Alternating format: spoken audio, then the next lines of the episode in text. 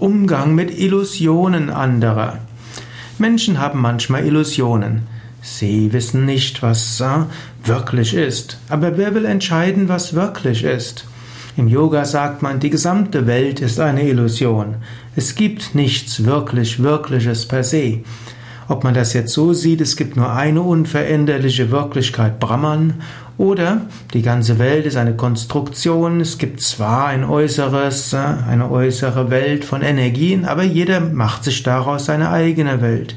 Daher, wenn du siehst, dass andere Illusionen haben, sei dir bewusst, du hast es auch.